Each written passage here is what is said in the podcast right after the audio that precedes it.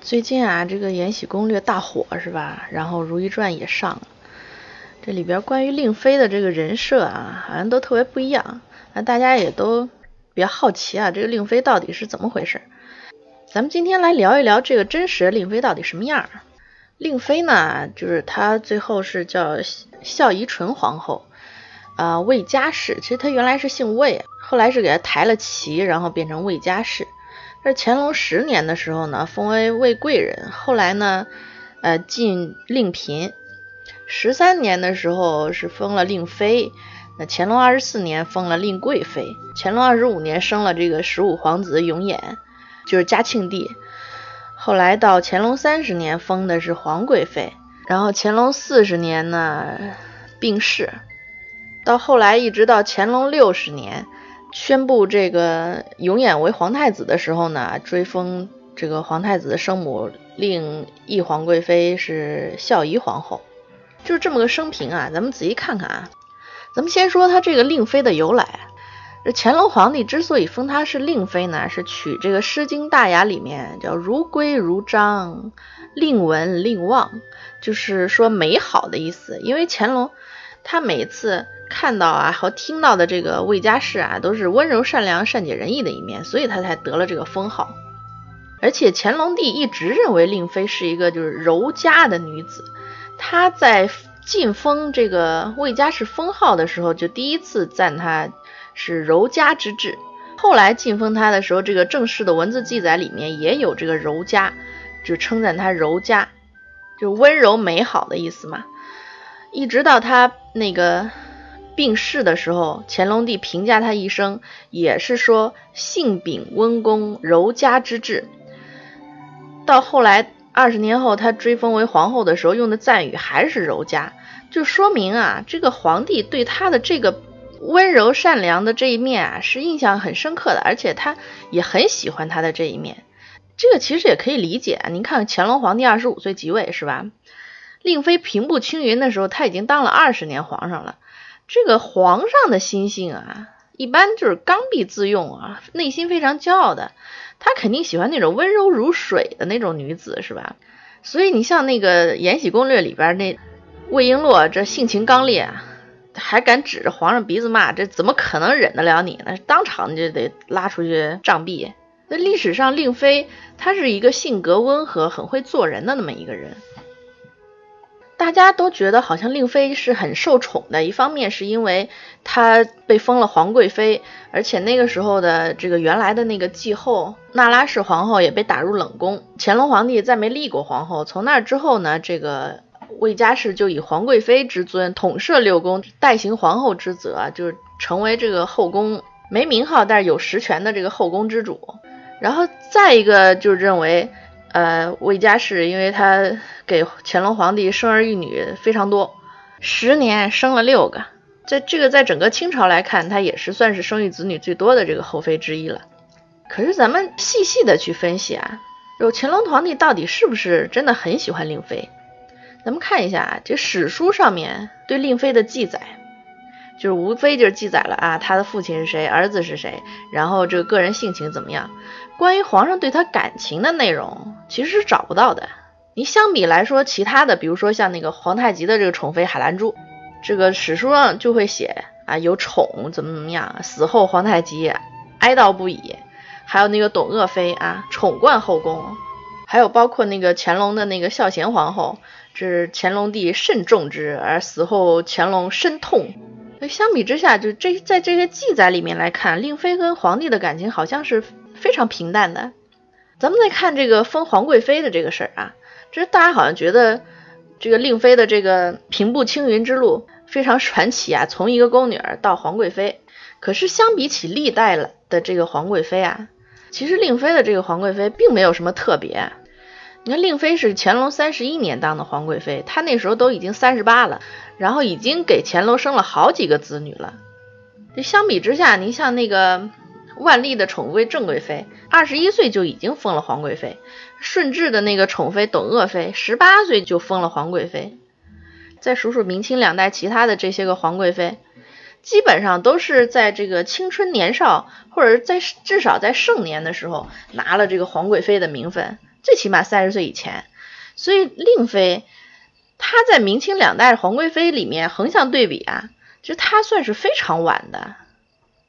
再有说这个子女的事情啊，其实子女数量啊，并不代表宠爱的程度。像顺治的那个巴庶妃和康熙的这个马家氏生育也都很多，可是其实比本人也并不见得有多得宠。所以我们不能从这个子女的数量来判断他是不是真的很得宠，你只能认为他身体比较好，比较能生。而且这里面还要关注一点啊，就是你看那个令妃生下十五皇子永琰的时候。他生孩子的时候，那个时候乾隆啊在木兰围场打猎，他知道这孩子出生了啊，就简单问了几句，然后这事儿就算完了。过了几天以后，才那个想起来给这孩子起名儿。所以其实从这个举动来说啊，你是看不出来他对令妃母子有什么偏爱的。而且乾隆是一个非常爱出游的皇帝，每年都会到处溜达。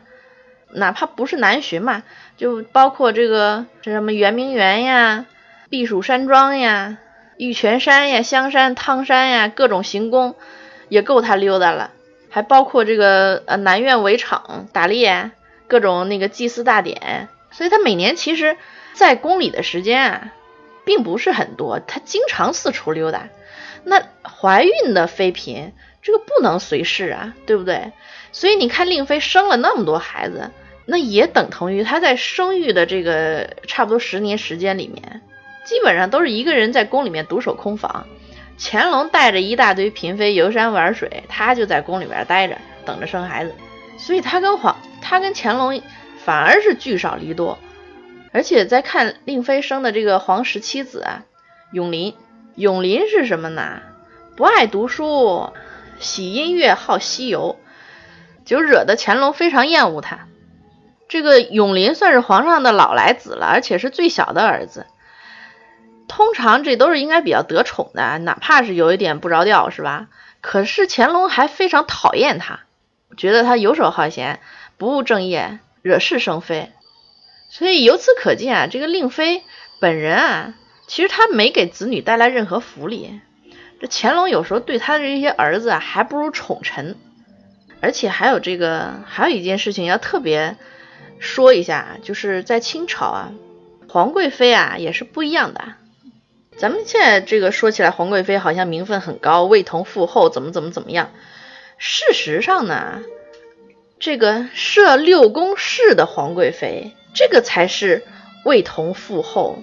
那么整个清朝只有两个女人被封为摄六宫室的皇贵妃，一个是娜拉皇后，一个是孝全皇后。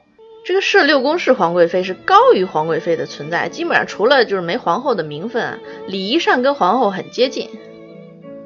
但是普通的皇贵妃啊是不会有这些特殊礼仪的。那乾隆他的那个那拉氏继后死了以后，其实乾隆本来是可以封令令妃为皇后，也可以册封她为摄六宫侍皇贵妃，统领后宫，但是乾隆都没有，他把皇后的位子空了三十年。然后就给令妃一个皇贵妃的名位，就是属于让你办事儿，但是又不给你这个名分。所以其实令妃应该说她的这个皇贵妃的这个这个名分其实是比较尴尬的。而且令妃死之前的这个待遇也是非常让人齿寒的。清朝呢是有这个规矩，就是这个宫眷啊临死之前会被呃迁出宫外，到那个吉安所。这方便出殡入殓，可是也有特殊情况，就比如说像那个乾隆那个皇长子永璜死的时候，乾隆就啊非常悲痛，然后就说：“哎呀，这个这临死了把他迁出去，虽然说这个一直是内廷相例，但是我实在不忍啊，就没把他迁走。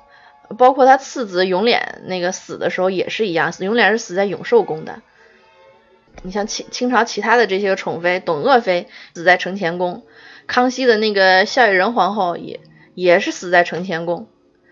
可是令妃她是在吉安所治丧的，说明她在弥留之际呀是被送到吉安所去了。那你看乾隆但凡对他有多一点留念，也不至于把这个快死的宠妃迁出内廷。还有这个令妃被追封为皇后。是一直到乾隆六十年宣布了这个十五子永远为皇太子的时候，才把这个死了二十年的令妃晋为皇后。而且在这个追封典礼上啊，这个上谕也是非常耐人寻味的。乾隆说什么？这孝仪人皇后乃朕因系嫡皇帝生母，恩旨册赠，只应于奉先殿祭告。若因此而举行天地庙祀大典，转临于独，以助不必举行。就是说，这个乾隆对令妃啊，你看他生前不给皇后的名分，这死后追封皇后，这还来一句啊，她不配当皇后，只不过是因为这个是皇上的生母，她我才追封了她。那个连祭告太庙都是亵渎苍天，您看这话说的是多冷酷无情啊！咱们再说这个。永琰啊，嘉庆帝，这嘉庆帝能够当皇上啊？咱们前面说这个令妃其实并不受宠，那他本人其实也不受宠。乾隆选了永琰，其实主要的原因是因为啊，这没得选。乾隆虽然一共有十七个儿子，可是他前面立一个死一个，立一个死一个，等到他最后想立太子的时候啊。就剩那么几个儿子啊，扒拉来扒拉去，咱看看，剩下八皇子永璇，这个他是一个瘸子啊，脚部有残疾，这个不行吧？十一皇子永兴，这为人啊吝啬，待人苛刻，这也不行。那十二皇子永基呢？这就是那个之前那个继后那拉氏的生的儿子，这跟乾隆这关系恶劣啊，这根本不能考虑。还有就是十七皇子永林，这令妃生的小儿子，咱们前面说了。惹是生非，不成器。乾隆也很讨厌他，所以看来看去啊，就只剩下这个十五皇子永琰。永琰最大的特点就是没有特点，才华平庸，可是也没有什么大毛病，这无功无过，那所以就只能选他了。其实乾乾隆对他也是很不放心的啊。乾隆三十八年，这个密立十五子永琰为太子。这一年冬至的时候，乾隆举行这个祭祭天大典，在天坛。啊，默默祷告，希望这个老天爷帮他把把关，看看永琰是不是当皇帝的料。如果是呢，就保佑永远；如果不是呢，就让他短命而终。您看看啊，这个祖宗江山多么重要，是吧？儿子的命不重要。这乾隆帝这么祷告啊，你也可以看出来他对永琰这个实在是信心不足哈，而且也看出来他立永琰为太子这个实属无奈，实在是没有没有人选了。甚至他还曾经一度想要放弃永琰，就考虑立自己喜欢的这个孙子绵恩为皇储。这个历史上也有记载啊，就乾隆特别喜欢他这个孙子绵恩。乾隆封绵恩为亲王的时候，他有很多儿子都还没封王呢。可是呢，这个明太祖朱元璋啊，那会儿就曾经把皇位传给孙子，结果埋下了很多后来这个骨肉相残的祸根啊。乾隆帝也是引以为戒。所以到最后呢，也没有真的说要立皇太孙。你虽然他再怎么欣赏，那这个绵这个辈分有点低呀，所以没办法。所以您看啊，令妃到底得宠吗？其实她真的是不怎么得宠。但是呢，您必须说这令妃啊是比较幸运。第一点就是这个首要的一点就是乾隆爷长寿，是不是？您看这个别的妃子啊，什么儿子啊，这都死。该斗的斗，该死的死，这都弄得差不多了，才才轮到令妃。这要不是乾隆爷那个够长寿，还没等轮到他呢，这事儿就已经结束了。再一个，我们看啊，从乾隆十年，令妃被封为贵人，一直到令妃生第一个孩子的时候是乾隆二十一年，这中间这个十十多年啊，可见啊，这其实他日子过得也并不怎么样。可是咱说了，这个令妃她这个性情温柔啊，所以可能这个乾隆爷年纪越大，是吧？这越喜欢这种性格的，所以后来呢，这令妃开始慢慢的啊，在乾隆爷面前出现了。这后面从二十一年到三十一年，这十年她生了六个，这也是挺能生的啊，也说明这个令妃身体好。所以其实最后咱们可以得出来这个结论啊。不用再说这个令妃到底有多受宠，事实上她没有多少恩宠。那么从种种迹象来看，她都是没有多少恩宠。她本人不受宠，她儿子、她的子女也都并不怎么受宠。但是咱不也不得不承认啊，这个令妃确实是运气比较好，再加上身体也好。所以你看，在宫里面，人说这个皇上的宠爱很重要。以后你也可以拿令妃当例子，皇上的宠爱其实也并不是很重要，只要运气好，没什么宠爱也没关系。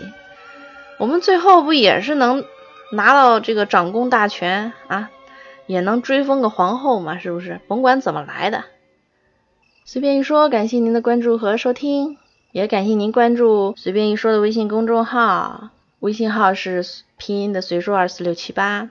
你有什么想法，有什么意见，都可以在里面给我留言。咱们下期再见。